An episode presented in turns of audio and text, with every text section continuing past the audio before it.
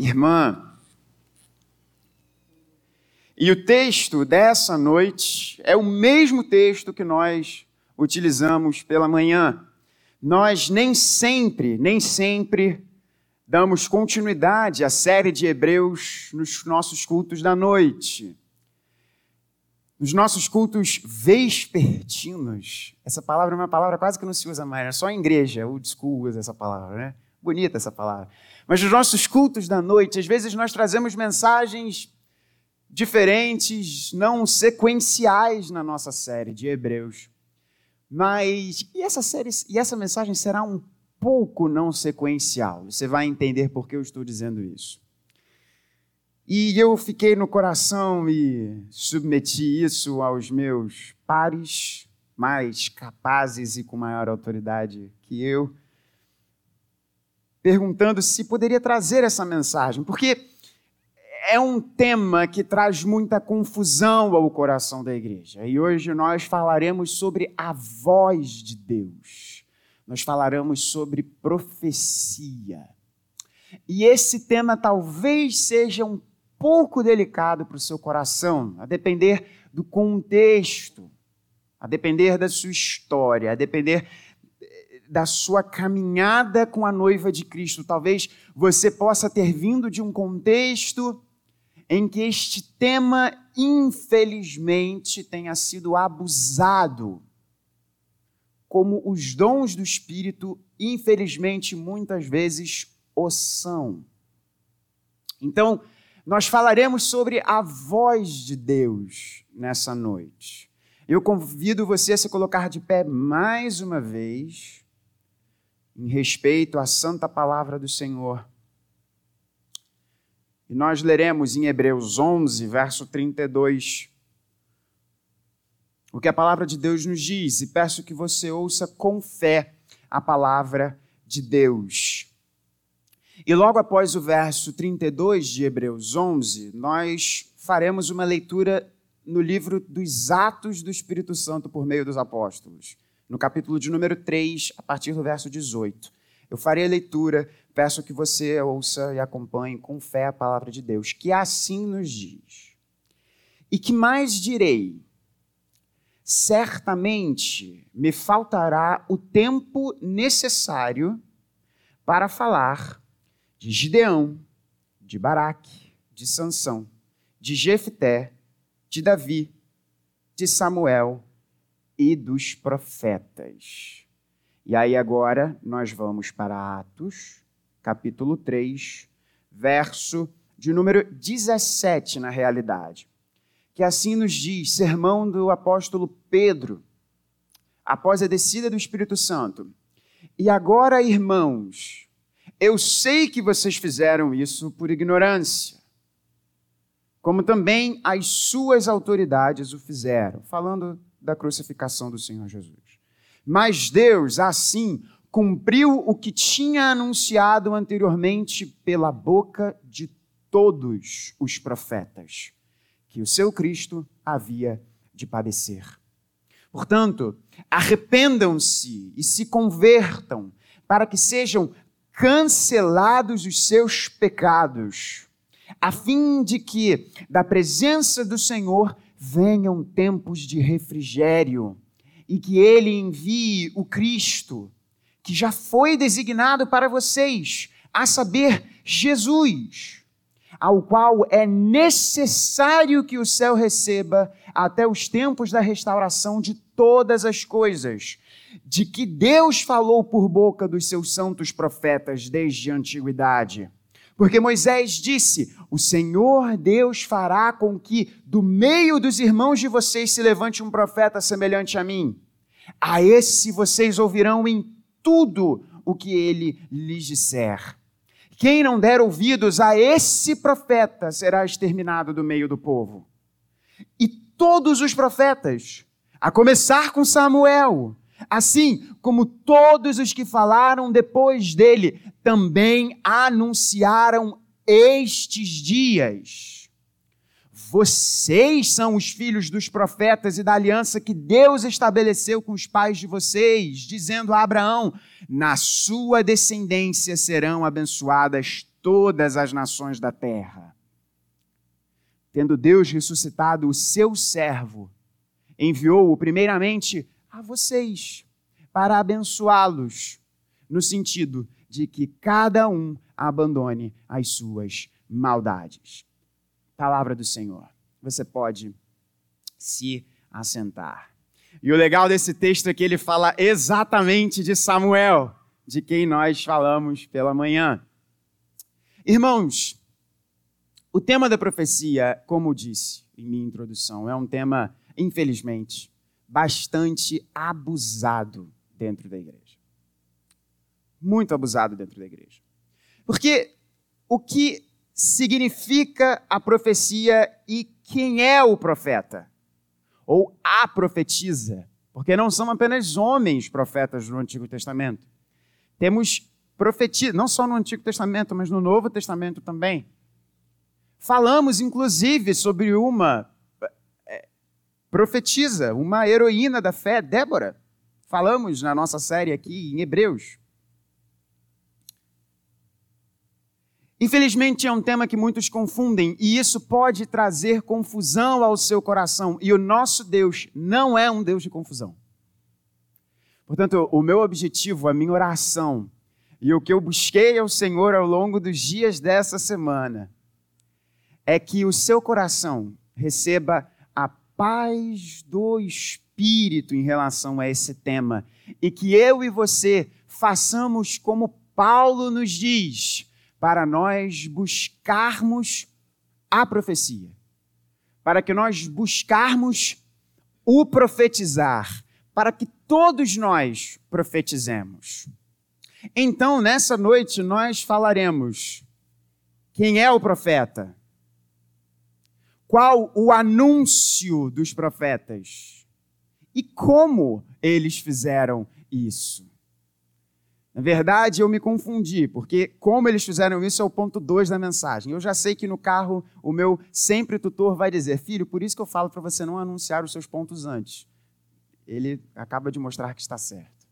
O que é o profeta, como ele profetiza, ou como ela, como as profetisas faziam o, o que nós veremos no primeiro argumento, e qual a sua mensagem. Irmãos, neste tema não há confusão. A palavra que, no nossa, que na nossa língua portuguesa está traduzida como profeta, ela tem uma construção no hebraico muito interessante. A palavrinha no hebraico é navi. E existe uma discussão se a pronúncia correta dessa palavra seria navi ou nabi. O meu professor de, antigo texto, de, de hebraico no seminário dizia Navi. Então eu vou na linha do meu mestre. Navi. E qual é a ideia dessa palavra? Olha que coisa interessante. A ideia dessa palavra é de um borbulhar. A, ideia dessa palavra é como se houvesse uma fonte de água e essa fonte de água, ela, ela jorra, ela borbulha. A ideia é de que o profeta não traz algo que é de si mesmo, mas ao mesmo tempo ele flui, ele transborda dessa mensagem. E aí o termo Navi, ao longo da história, ao longo do Antigo Testamento e ao longo do uso dado pelos judeus, passou também a ser associado, primeiramente com essa ideia de borbulhar, essa ideia de, de, de gerar algo, essa ideia de fluir. Por isso que muitos dos nossos irmãos pentecostais falam do fluir no Espírito, vem um pouco desta raiz da palavra navi. Mas passou a ser associado com proclamar. Portanto, meus irmãos, quem é o profeta?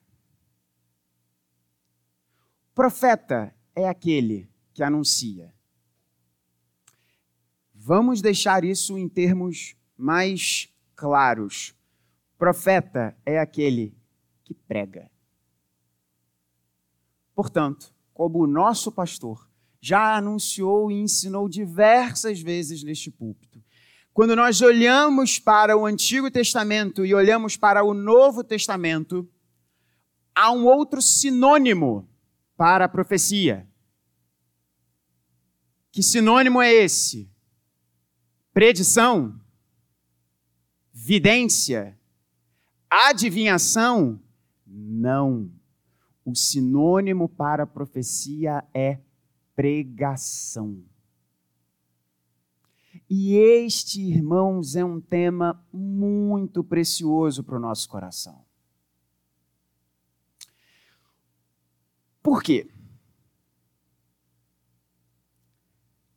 Porque a fé vem pelo ouvir. E o ouvir da palavra de Deus.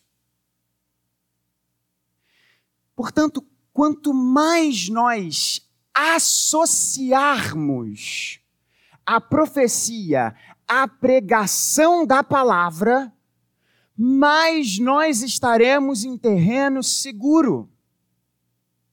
Por outro lado, quanto mais nós dissociarmos a profecia da pregação da palavra, em terrenos perigosos nós estaremos.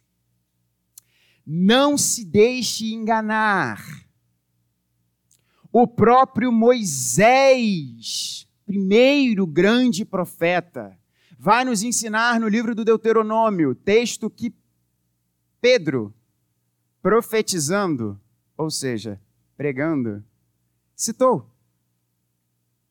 No contexto dessa passagem, nós já iremos novamente, vocês entenderão por que nós escolhemos o texto de Atos 3 para essa mensagem. O próprio Moisés sinaliza para o povo com veemência quão perigoso era este tema da profecia. E ele dizia: teste a mensagem. Teste a mensagem. E qual é a ideia de testar a mensagem? A mensagem precisa ser de acordo com a lei. A mensagem precisa ser de acordo com a palavra. E hoje, meus irmãos, quanto abuso nós vemos em relação a isso. Por que, que há abuso? Porque pense bem, quão mais fácil seria Quão mais fácil seria? Hoje o nosso pastor pela manhã disse sobre a situação bem delicada financeira que a nossa igreja se encontra. Quão mais fácil seria se eu deste púlpito começasse a falar para a igreja: eu tenho uma revelação do Senhor. Assim diz o Senhor sobre a vida de cada um de vocês. Se vocês não fossem crentes bereanos, se vocês não fossem crentes acostumados com a palavra de Deus, vocês poderiam ir atrás dessas falas. E quando nós estamos compromissados com algo, o nosso bolso também está. Não é verdade? É simples. Se nós estamos compromissados, se nós estivermos compromissados com algo, o nosso bolso também estará. Logo, se a nossa igreja está passando por dificuldades financeiras, talvez nós não estejamos tão compromissados assim com ela. Pense nisso. Não era o foco dessa mensagem, mas vou lançar aqui uma pentecostalizada. O Espírito Santo me disse para falar isso para a igreja.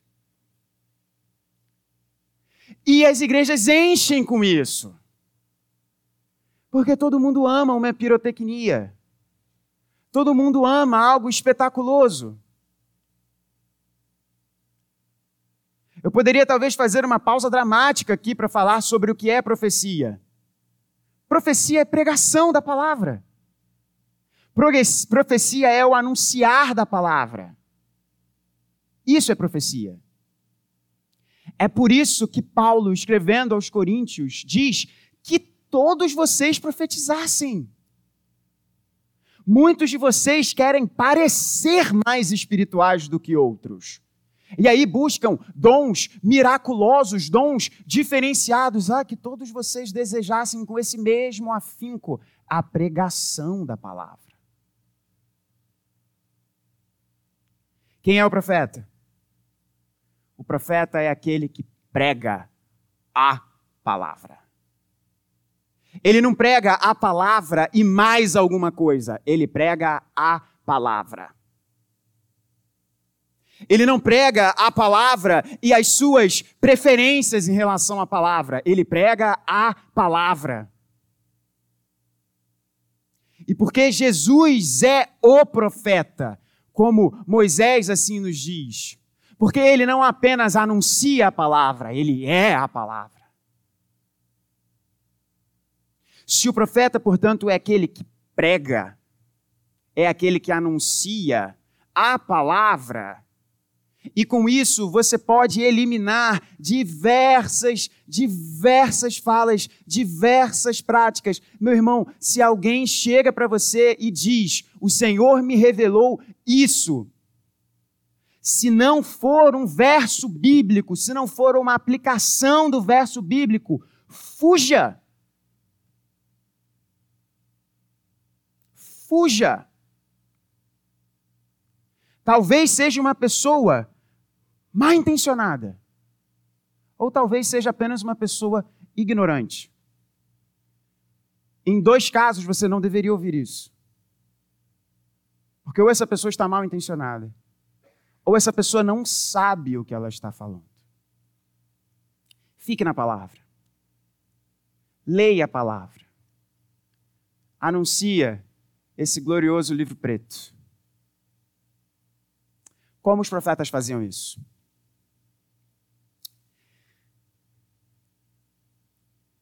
Os profetas, eles anunciavam. Pastor, eu acho que a sua mensagem hoje está um pouquinho repetitiva. A intenção é essa. Se o profeta é aquele que prega, que prega a palavra de Deus, perceba, eu estou usando o tempo presente. Se o profeta é aquele que prega a palavra de Deus, como isso é feito? Isso é feito por meio da pregação. Isso é feito por meio do anúncio. E homens e mulheres no passado foram chamados para esse anunciar, para este falar, para este proclamar. E como nós precisamos de homens e mulheres que desejam a profecia, que anunciem, que falem. Agora, mas nós precisamos depurar um pouquinho isso daqui. No Antigo Testamento, e principalmente é no Antigo Testamento que nós vemos os profetas, nós sempre vemos um padrão. Deus vocaciona um homem e uma mulher e eles vão e anunciam a mensagem do Senhor, e anunciam a palavra do Senhor. E é muito interessante porque quando nós pensamos em profecia, nós geralmente estamos pensando sobre algo preditivo. Não é verdade? Quando a gente pensa num profeta do Antigo Testamento, a gente geralmente pensa ele falando sobre algo que vai acontecer ainda, no sentido de ele está adivinhando o futuro. Só para você entender, a profecia é muito mais uma aplicação da Torá do que uma adivinhação do que vai ainda acontecer. Isso é muito interessante. Apenas aqueles que acham que a profecia é apenas um proclamar das coisas que virão é porque não leram os profetas. Os profetas, irmãos, eram aqueles que abriam a Torá e pregavam. Ponto. Então, eles anunciavam o que Deus já havia falado, e com base no que Deus também já havia falado, em alguns momentos eles anunciavam aquilo que ainda iria acontecer.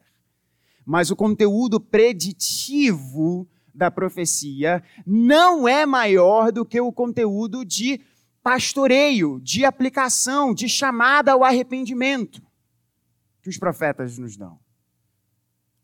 E como nos está dado no Antigo Testamento.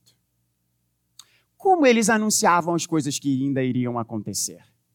Eu não sei se você já leu determinados textos proféticos, mas você, por exemplo, se você lê Isaías 53, parece que Isaías estava ali, ao lado de Maria, olhando tudo o que estava acontecendo quando ele escreveu. se a minha memória não falha, Isaías escreveu aproximadamente 600 anos antes da cruz acontecer.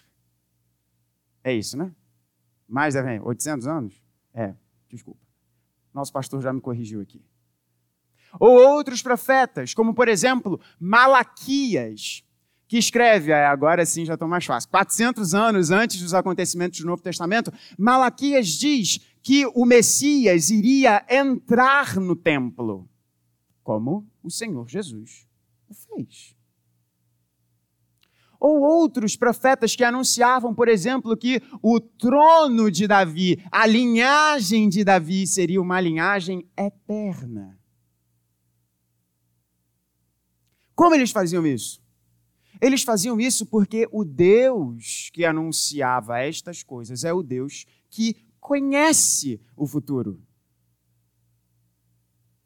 Se a mensagem não é algo que é do profeta, mas ele anuncia a palavra do Senhor, o Senhor que dá esta palavra é o Deus, é o Senhor do tempo. Por isso que os profetas anunciavam coisas que ainda não tinham acontecido. Mas veja bem, o que Pedro está nos dizendo em Atos 3. Perceba que sutileza interessantíssima aqui.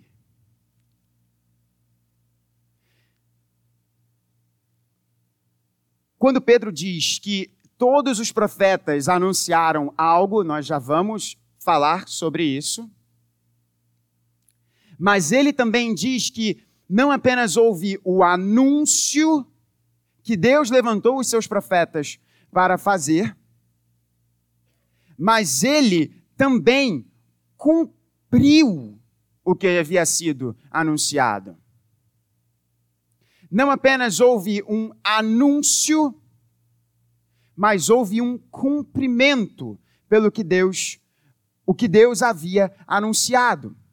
Ele diz: a fim de que a presença, a fim de que na presença do Senhor venham tempos de refrigério e que ele envie o Cristo que já foi designado para vocês, a saber, Jesus. E ele diz: presta atenção, todas estas coisas Deus falou por boca dos seus santos profetas. Todas essas coisas Deus falou por meio dos seus profetas. Mas quando Pedro diz: Vocês fizeram isso na ignorância de vocês, ele diz: Era necessário que Deus cumprisse o que havia sido anunciado por meio da boca dos seus profetas. O que eu estou querendo dizer com isso? Deus não é apenas um Deus que sabe o que irá acontecer no futuro mas ele é autor da história. É completamente diferente. É completamente diferente de nós termos apenas um Deus que diz, ele conhece o que irá acontecer no futuro. Mas se nós apenas dissermos que Deus conhece o que, irá no, o que irá acontecer no futuro, é o que o próprio profeta Isaías diz: agindo eu, quem impedirá? É também o mesmo Deus que cumpre os seus desígnios. É a maravilhosa doutrina da providência de Deus. Portanto, as profecias não falham. E talvez você tenha ouvido, e isso é um ponto que eu converso muito com os meus amigos pentecostais. Porque os meus amigos pentecostais que defendem a continuidade do dom da profecia, nós, reformados de linha presbiteriana, porque os reformados, existem reformados pentecostais também, mas nós, reformados de linha presbiteriana, nós somos cessacionistas. O que isso significa? Nós cremos que Deus continua agindo como Ele bem entender. Ele é soberano sobre tudo e todos. Mas a forma vamos dizer assim, espetaculosa de Deus agir no Antigo Testamento e no Novo Testamento para um determinado propósito cessou. Cessou porque não tem mais necessidade. E o que os meus amigos pentecostais dizem é: o dom de profecia continua hoje, mas ele é diferente do que do Antigo Testamento, porque hoje uma profecia pode errar. E eu falo: vem cá, cara pálida. Se a profecia pode errar, ela não é de Deus. Percebe? Se a profecia pode errar, ela não pode vir de Deus. Porque a palavra de Deus não erra. E o que os nossos amigos e amados irmãos pentecostais que estarão conosco por toda a eternidade, o que às vezes eles chamam de profecia, é a aplicação do Espírito Santo no nosso coração. Isso acontece, irmãos, quando está associado à palavra de Deus. O Deus que conhece o futuro é o Deus que cumpre o futuro. É assim que os profetas anunciavam a palavra do Senhor. O tempo é o inimigo de todos os pregadores, mas eu, eu, eu quero trazer um momento aqui, um parênteses aqui, para você entender esse ponto. E você guardar o seu coração. Porque hoje em dia você pode fazer alguns cliques no seu computador, acessar alguns podcasts e você receber conteúdo muito abençoado e você também receber muita besteira. Muita besteira. Deixa eu trazer um argumento de um fervoroso cessacionista. De um fervoroso cessacionista advogando que a profecia, como nós e não só a profecia, isso se aplica também, meus irmãos, ao dom de línguas. Isso se aplica também às curas miraculosas que aconteciam no Novo Testamento. Ou você não fica assombrado quando você lê que a sombra de Pedro curava pessoas. E aí você se pergunta: é, fica aqui na minha sombra. Provavelmente você não vai ser curado de nada. Por quê? Porque Deus não está comigo? Não. É porque Deus escolheu agir de outros modos. Preste atenção nisso. Qual foi o tempo, e eu realmente peço a sua atenção nisso, qual foi o tempo que mais nós vimos milagres acontecendo no Antigo Testamento?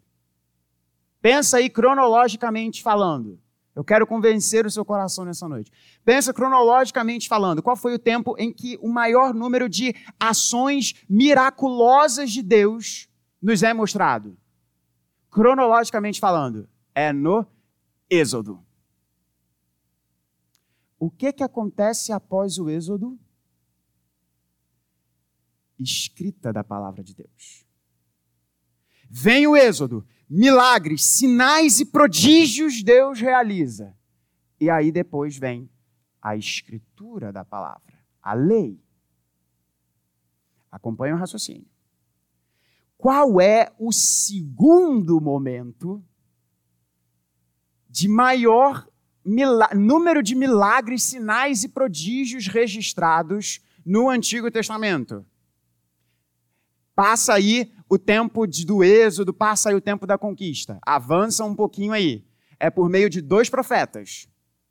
Quem são esses profetas? Elias e Eliseu. O homem fez até machado voar. O que, que aconteceu depois de Elias e Eliseu? Todos os profetas maiores. Você está entendendo o raciocínio?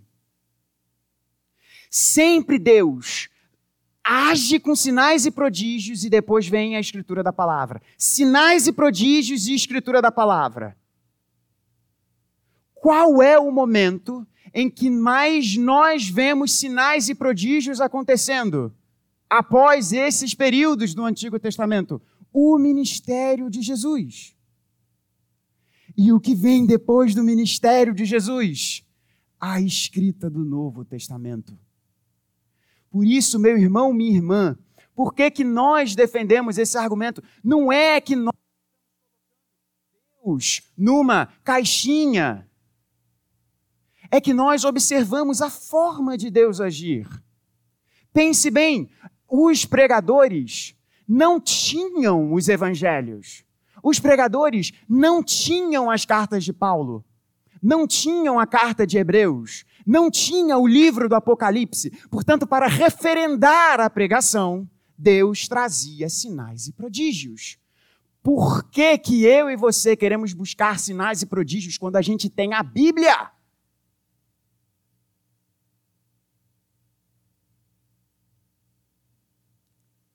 A gente tem a Bíblia. E que eu e você desejemos pregar essa, essa, essa Bíblia. Deus realiza ainda hoje sinais e prodígios. Quando nós conversamos com missionários e falamos sobre as experiências de missionários presbiterianos, em terras ainda ditas como não alcançadas, eles falam de experiências retumbantes, de fazer aquele irmão nosso que é banhado no óleo da unção se arrepiar todo. Por quê? Porque não há penetração da palavra de Deus ainda naquele momento. Portanto, Deus manda sinais e prodígios, Deus manda estes sinais para acompanhar a pregação da palavra. E quando a pregação da palavra, que esse é o maior milagre de Deus, a conversão de corações, quando isso acontece, Deus, você já tem a palavra que é muito maior do que qualquer dom de cura, do que qualquer dom de, de línguas estranhas, de qualquer outra coisa. Portanto, desejem a pregação da palavra, como Paulo nos ensina. Nós estamos falando isso pastoralmente ao seu coração para que você não se deixe dominar pelo engano. E deseje com todo o seu coração, com todo o seu âmago, a palavra de Deus. Para nós fecharmos, os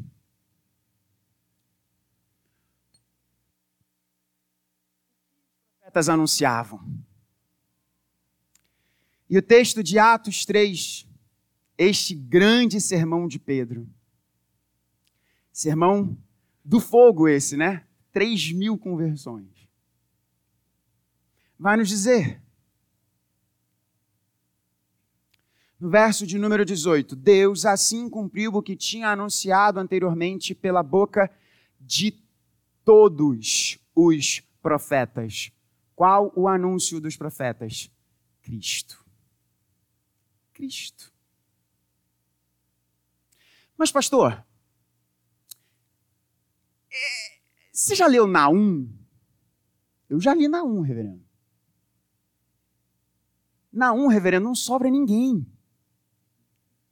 É sério, meu irmão, meu irmão, você já leu Naum? Naum é. Naum é complicado. Como que Cristo é anunciado em Naum? Cristo é anunciado em Naum, porque Naum é uma mensagem de julgamento. Naum é um sermão de julgamento sobre a injustiça de homens e mulheres que preferiam o poder à fidelidade a Deus. E uma mensagem de anúncio que Deus iria realizar a sua justiça aos povos estrangeiros que oprimiam o povo de Deus. Cristo é aquele de cuja boca sai uma espada. Cristo Jesus é aquele que realiza um dos textos que eu não consigo falar deste texto sem sem tremer o meu coração. Por exemplo, João nos diz que o Messias irá pisar com o seu pé o lagar do furor de Deus. E o que é o lagar? O lagar era o lugar onde o vinho era feito. Portanto, quem irá executar o juízo de Deus contra toda injustiça é Cristo. toda a esperança do povo sobre o realizar do juízo de Deus, a justiça de Deus sobre os injustos, sobre aqueles que oprimem. É Cristo quem realiza. Mas ao mesmo tempo, toda a esperança do povo sobre aquele tempo que Isaías anuncia, em que o leão estaria sentado junto com a ovelha, em que os campos floresceriam, em que nós dançaremos por toda a eternidade. Quem traz isso é Cristo. Portanto, o anúncio de todos os profetas é Cristo. É Cristo. Há uma expressão aqui que se repete. Estes tempos, estes dias. E estes dias são os dias que Cristo nos dá, o seu agir, tempo de refrigério, a ação de Cristo sobre o nosso coração. Veja, verso de número 20: a fim de que da presença do Senhor venham tempos de refrigério. Ou seja, não apenas o anúncio da vinda de Jesus, não apenas a ação da vinda de Jesus, mas também, presta atenção nisso, e que ele envie o Cristo que já foi designado para vocês. O que Pedro está falando aqui é que os profetas também anunciaram que Cristo voltará. Esse Cristo que foi designado para nós. Portanto, eu termino essa mensagem conclamando ao seu coração para que você volte a palavra. Porque é nesta palavra que nós encontramos aquele que é a palavra de Deus, Cristo Jesus. Eu quero terminar essa mensagem da forma mais pastoral possível. Esse tema pode trazer muito engano ao seu coração. Eu quero te apresentar alguém que pode trazer refrigério ao seu coração tempos de refrigério. Eu não sei quanto a você, meu irmão, minha irmã, mas eu preciso de tempos de refrigério. O nosso país precisa de tempos de refrigério. A nossa igreja precisa de tempos de refrigério. O consolo para a nossa alma, para o nosso coração, para o nosso espírito. Nós precisamos de alguém que diga para nós: venham vocês que estão cansados e sobrecarregados, e eu aliviarei vocês. Alguém que diz para o nosso coração: Eu posso te dar uma água que vai matar a sede, que água nenhuma desse mundo pode matar. Eu posso te dar pão que vai saciar a sua fome. Ele, Ele é essa palavra. Que eu e você busquemos a pregação dessa palavra, ou em outros termos, que eu e você busquemos a profecia, o anúncio, a pregação dessa palavra. E essa palavra em nosso coração gere o caráter de Cristo Jesus. Que Ele nos abençoe.